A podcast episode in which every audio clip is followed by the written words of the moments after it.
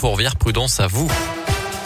Il est 7h30, on va faire un point sur la météo dans quelques instants et puis d'abord c'est le scoop info 100% local, le tour de l'actu ici dans l'Ain et la Saône-et-Loire avec Colin Cotte. Bonjour Colin. Bonjour Mickaël, bonjour à tous. À la une de l'actualité ce matin, c'est deux nouveaux drames sur les routes dans nos départements ce week-end. Hier vers 17h, une conductrice de 90 ans a perdu la vie dans l'Ain dans un terrible accident sur la commune de Lagneux.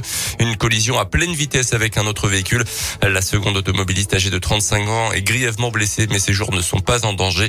La nonagénaire aurait perdu contrôle de sa voiture dans un virage. Une enquête est en cours.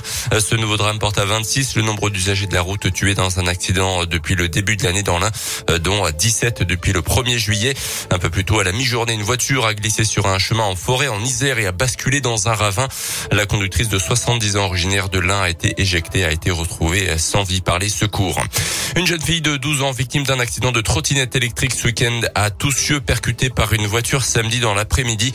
Selon la gendarmerie, l'automobiliste n'a pas réussi à éviter la jeune fille qui aurait débouché d'un chemin juste devant lui.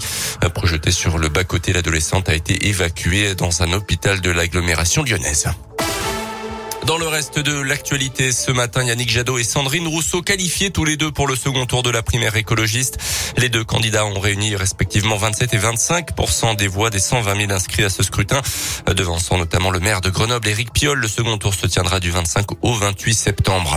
Le pass sanitaire peut être bientôt allégé au niveau local. En tout cas, l'hypothèse a été évoquée hier par le porte-parole du gouvernement, Gabriel Attal.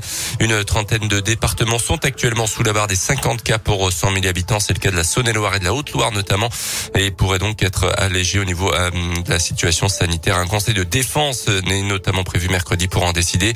Au niveau national, le taux d'incidence est en baisse de 28%, tout comme le nombre de nouveaux cas et les hospitalisations également. Dans son dernier point hebdomadaire, Santé publique France notait un point d'alerte quand même. Le nombre de contaminations reste élevé chez les jeunes adultes et les moins de 18 ans.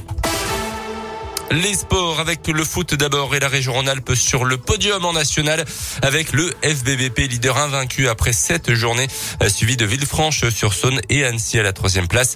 Vendredi, les Bleus ont pris les commandes de la division en s'imposant au stade Marcel Vercher un but à zéro face à Châteauroux, le sixième du championnat et également appelé le PSG du national comme l'explique l'entraîneur burgien Alain Pocha. Mais outre le classement, c'est l'invincibilité et les points qui priment même si elle ne durera pas toute la saison comme nous l'explique le capitaine et buteur du soir Thibaut.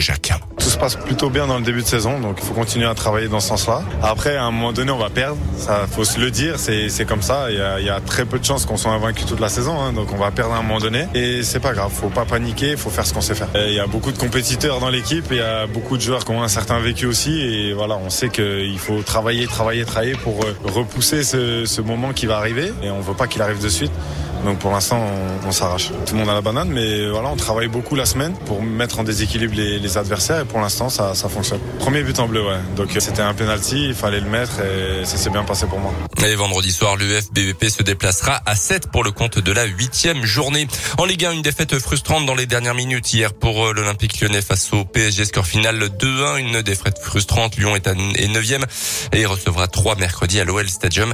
Et puis en basket, victoire aussi pour la Gielbourg en match de préparation c'était hier soir à Limoges, 68 à 66. Nouveau match amical dès ce soir pour les hommes de Laurent Leniam. Ça sera contre la Chorale de Rouen. 7h34. Merci beaucoup, Colin Cotte.